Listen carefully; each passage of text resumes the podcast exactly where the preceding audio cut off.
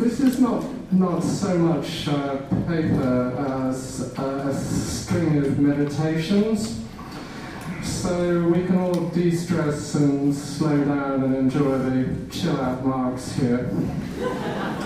and then if you didn't like it, you can uh, tell me in the comments. What I'm going to do is meditate uh, a bit, first of all, on what it is to address these texts and read and interpret them and um, find them either uh, very rich in terms of content or find them lacking uh, in uh, other kinds of ways. So uh, I will move from there to a discussion of Marx's strengths, and out of that I'm going to pull gender, uh, which might be rather a surprise. It's um, what I hope to do is show that, that there's more going on gender-wise in Marx than he realised, or that most readers realise. So I shall try to create a surprise about Marx for you.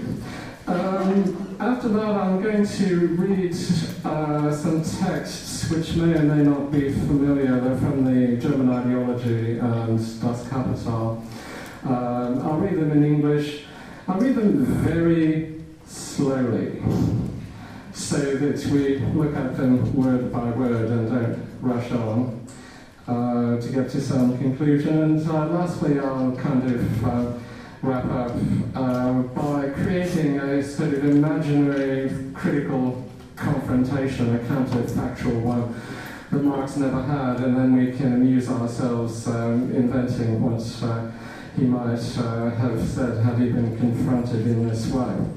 So, um, what is it to read Marx and to look at these texts? Well, we know a lot about Marx because he's been historicized, biographized, interpreted, and turned into a great figure over uh, about 150 years, in the process of which much of that effort, political and scholarly, has kind of been erased. So uh, I think what happens most of the time with our up-to-date contextual knowledge is that we bring to him a lot of expectations and suppositions about who he was, what he was doing, what kind of voice and register he's writing in.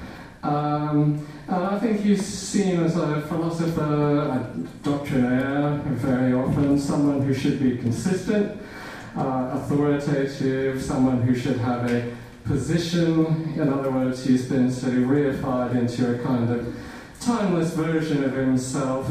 Uh, the familiar greybeard from the uh, photographs that we've got. He's going to tell us one, one thing about one thing, pretty much, or we're going to be uh, disappointed and disturbed. So, uh, on the one hand, that is a bit of a caricature um, but I think maybe on the other hand, you, you, can see that that's what we're doing.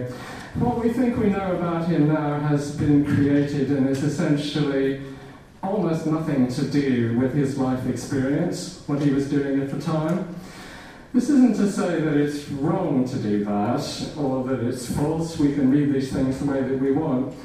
But I've tried, just as a hermeneutic exercise, to try to get him back in his own time as a 20 something uh, when he was uh, here at this, this university.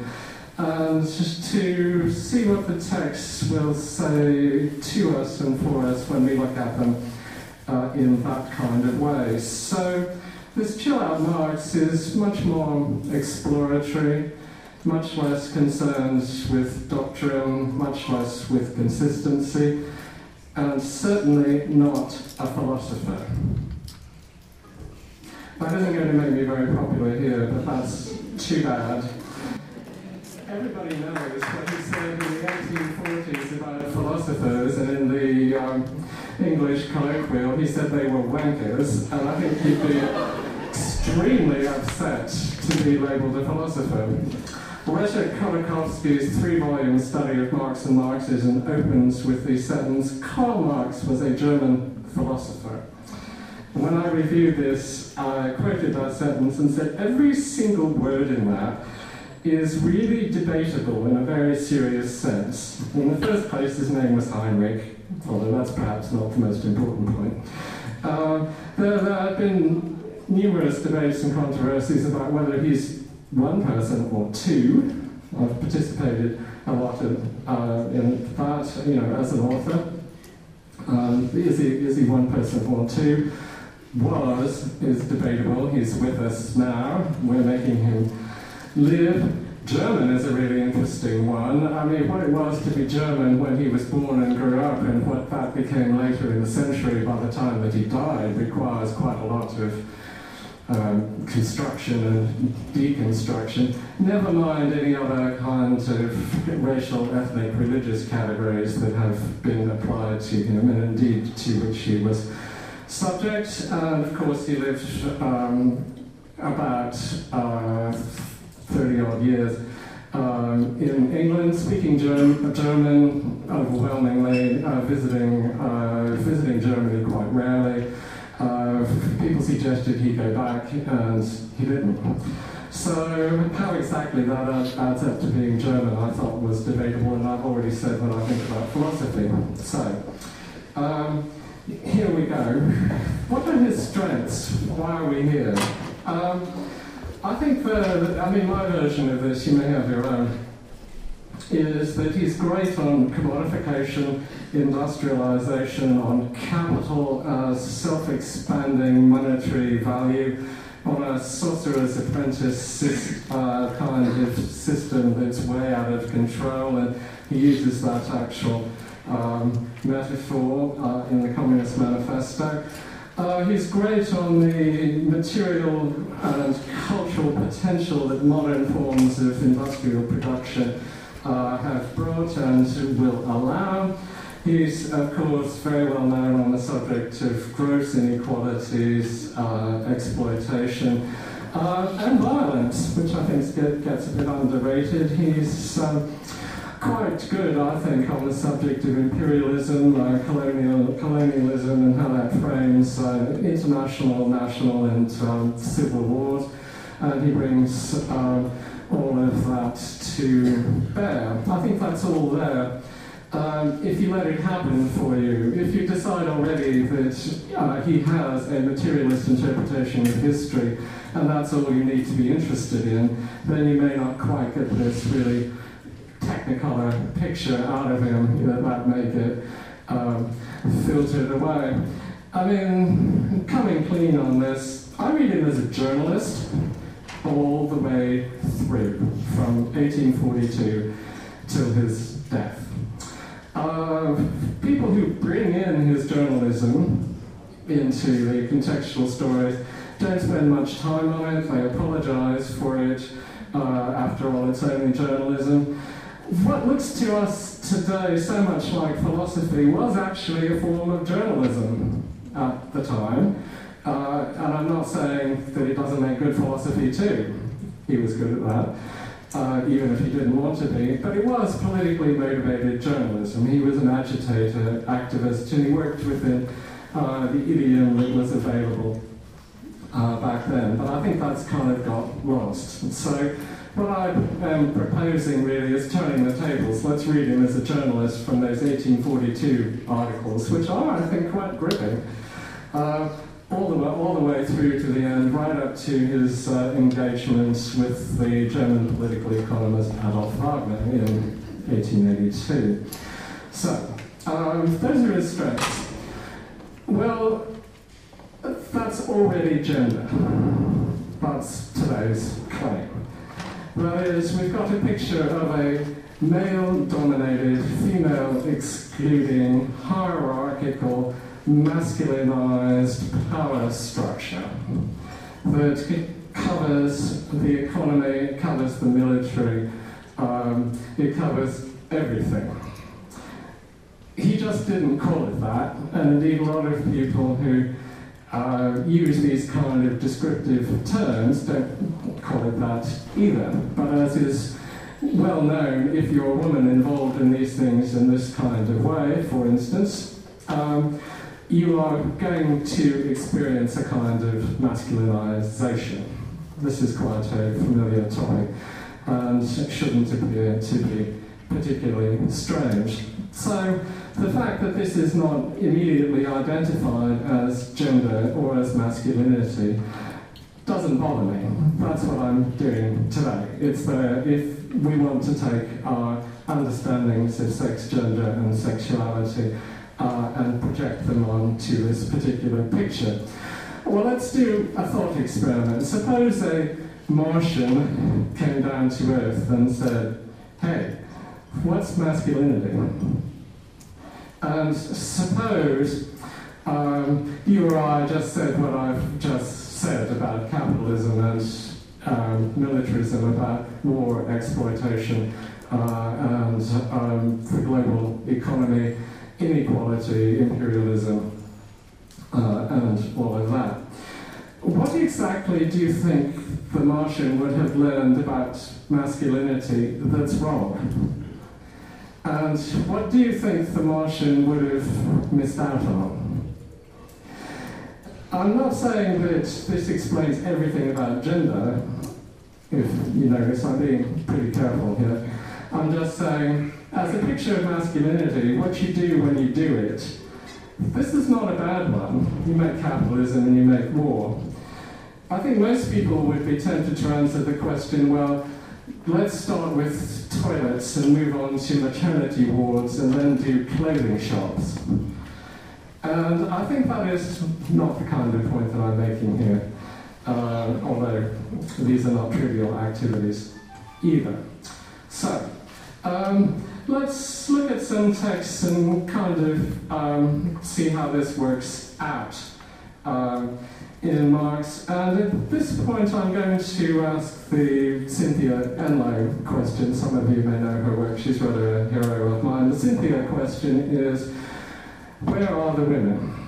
So I've chosen passages with that in mind, and you've probably read them before. Now, as I say, they come from the German ideology and from Capital, and in reading both these texts, and indeed reading most of Marx, one has to realize that the discussions themselves, what is said in the way that it's said, these are very determined by the kind of people that Marx is arguing against in the German ideology, the German idealist philosophers. Uh, and uh, Engels in these texts uh, are um, constructing an alternative kind of picture. But I think it's not the case they would have sat down with a blank piece of paper and just written this kind of stuff if they weren't engaged. And much the same thing applies to capital. That is an engagement with an agenda and a content that's already set by the political economists. Uh, they're engaging with the German philosophers in the 1840s because, from their point of view, that is Marx and Engels, the German philosophers are dabbling in politics and doing a bad job. Uh, from the point of view of the critique of political economy, the political economists are generating a very powerful ideology that's masquerading as kind of science, and the political effects uh, are quite real. So much the same applies. These are not um, voices writing things down on the page because they're true as such. The discussion is already um, determined by the content. Moreover, Marx and Engels were quite gifted as parodists. So, um, the better you are at writing parody, the more your supposed satire and criticism looks like the thing you're criticizing. So, paradoxically, some of your readers will miss the point. However, let's look at a few texts uh, with that in mind. Um, I'll quote, um, this is uh, German ideology to begin with, uh, where they say, since we are dealing with the Germans, we must begin by stating that the first premise of all human existence, and therefore of all history, namely that men must be in a position to live in order to make history. But life involves, before everything else, eating and drinking, habitation, clothing, many other things. The second point is that the satisfaction of the first need leads to new needs. So we're getting out of the kind of animal bodily realm into the production of new needs, and you can see that history and culture are getting going. They say this is the first historical act. And then, the third circumstance, um, from the very outset, um, enters into historical development. Um, men who daily remake their own life begin to make other men. To propagate their kind, the relation between man and, ooh, woman suddenly appears. Whoa. Uh, she hadn't been there before. So the first part of this discourse is written as, you know, you can tell in a kind of uh, apparently generic, uh, degendered sort of way, and then as is uh, quite typical and as feminist criticism has importantly shown, this um, is covertly gendered already. That is, woman comes on suddenly, and now we have parents and children, their family, woman is only brought on to propagate. Well, we know that, but men are suddenly brought on board as gendered also. They become husbands and fathers, so they become overtly gendered rather than generic, and they become nicely gendered. They become husbands and fathers, nice guys. They don't become rapists, criminals, serial killers, mass murderers, um, and war criminals. Although those subject positions are overwhelmingly occupied by men. So there is a little bit of a gender game going on here, and I've argued that masculinity really works by a kind of flickering between the two because men gain both ways. They become the generic human, and then they become nicely gendered. So uh, you can see that unsurprisingly going on in this kind of discussions. We continue, the family, which to begin with is the only social relationship, becomes later, this is a bit of an assumption, when increased needs create new social relations and increased population new needs a subordinate one. So we're getting a kind of history of the family projected back into the human community and a story about its subordination. This must be done with empirical data, we'll have to look into this. These three aspects of social activity are not, of course, taken to be uh, taken as three different stages, but just as three aspects or three moments which have existed simultaneously since the dawn of history and the first man, and which still assert themselves in history today. Well, we've got kind of an intriguing farrago here of uh, degendered, gendered uh, discourse, but also what is historical, uh, how history works and generates different things, but also what is transhistorical and always there. But it's never pinned down very successfully uh, in these texts. Well, we're kind of used to that. Um, but it raises in this um, text, and in a, another one that I'll quote, um, a lot of um, issues about what is natural and what is historical. And I think there's a, there's a bit of a lesson here about a surprise in Marx. He's very, very sparing with what he considers to be natural over his career. He's a really kind of history culture person even to the point of arguing that the human physiological senses are historical products. Now, you can't get much more unbiological than that. But we do have this flickering of naturalism when reproduction uh, comes onto the scene here. And the story about the family becomes more disturbing. Uh, the division of labour, this is from the German ideology, is still very elementary and is confined to a further extension of the natural division of labour existing in the family. Well, what exactly is that? The social structure is therefore limited to an extension of the family. Patriarchal family chieftains, well, that's a relief, we got that named. Below them, the members of the tribe, finally slaves. So we've got a rather familiar kind of projected class structure here.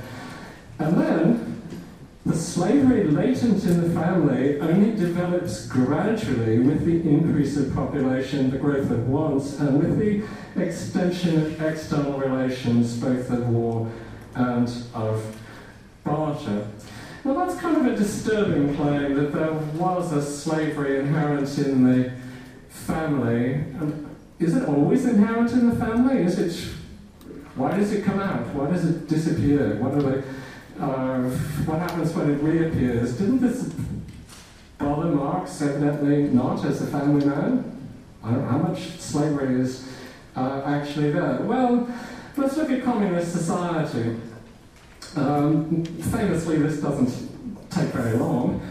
Um, and um, what happens is we get a clap of thunder, and then in einem Augenblick, uh, we get a New relation between the sexes. Five words. All done. Over. Um, that's it. So we don't even really get the family coming back. Of course, it comes comes back. Family and childcare comes comes back in Engels with his engagement. Uh, not with feminists as such, but with August Bebel in 1884. So. Um, I think there's some worrying things here. They're worrying for men. Um, and um, they could have been worrying for Marx. So let's, let's look at capital and see if we're doing any better there. Capital actually is, has less just so stories in it. I think uh, the just so stories are bit of rough draft and they don't really get back to that. In Capital, we get a more ahistorical account of human labour. Uh, which does actually function in a, in a, a somewhat more convincing degendered fashion. Uh, and that is obviously because reproduction doesn't come into it. This is the famous uh, bit about uh, the metabolic process between man and nature. Um, and so we don't really know exactly if we're still following the um, dual systems that gets raised in the German ideology in which uh, Engels actually brings back. But there are, in a sense, more interesting passages in Capital which are much more uh, specific, um, which do relate back to the slavery that he says uh, in the uh, that's in the family. It doesn't really explore. Uh, he talks about the misuse of parental power that creates the direct or indirect exploitation of immature labor powers by capital. Uh, he talks about women and children and how the first thing that happens uh, in the Industrial Revolution is that it uh, yanks them out of the home, uh, where they may or may not have been happy, uh, and puts them into the factory. He uses this to tease the bourgeoisie with uh, their own kind of hypocrisy. He theorizes women and children together as vulnerable, but then so do we oftentimes, or many people do. We haven't quite made up our mind about that, I think. Um, he quotes quite interestingly a factory uh, inspection report uh, on this subject, noting uh, an independent lifestyle for employed women along the way, but then says, uh, or presumes there are kids, you know, little kids pining at home who are drugged, uh, and in that on opium, and in that way he says, we see here how India and China have taken their revenge uh, on England. So there's a kind of uh, engagement here with issues that are familiar to us. We haven't resolved them all. Hands up who thinks that childcare and presumptions about the sexual division of labour are over in any country? Okay. Um, and, um, you know, we're not necessarily all that much smarter. Uh, we haven't, you know, sorted out amongst ourselves exactly uh, how these things um, are supposed to work. So, in a lot of ways, he does function as a, a useful kind of mirror. I think if you look at these passages in a fairly sympathetic and exploratory sort of light, now, most of the feminism of his own time, which he admittedly does not engage with, actually held this view anyway. It was very domestic, it was very founded on female difference. It um, argued that women and children should not be employed in factories, they should have a decent home life. You know, it, um, uh, there should be social structures to protect them from violence, particularly drink-fueled violence. There should be economic measures in place to see that they're supported. You know, there's a lot of religious stuff in that as well. So, I mean, that isn't all of 19th century feminism, but um, I mean, one, one reason he doesn't engage with feminism, as, or at least, you know, with um, some of it, is that it's kind of there on the same issues already. Perhaps it's, it's an engagement that we don't really quite recognize. So I'm not trying to make him out to be a feminist, but I think he's got interesting things to say. I think if he had engaged with a real down the line difference feminist, um, either, either a contemporary one or maybe Rousseau. Rousseau is far and away the most sexist political theorist of modern times. And we know that Marx knew Rousseau's works because an awful lot of what he did comes out of uh, Rousseau, uh, Rousseau's discourse on the origin of inequality. But suppose you looked at Emile and Sophie. So I leave you with constructing your dialogue between Marx and Rousseau on the subject of Rousseau's sexism and see how you think he would come out. Thank you.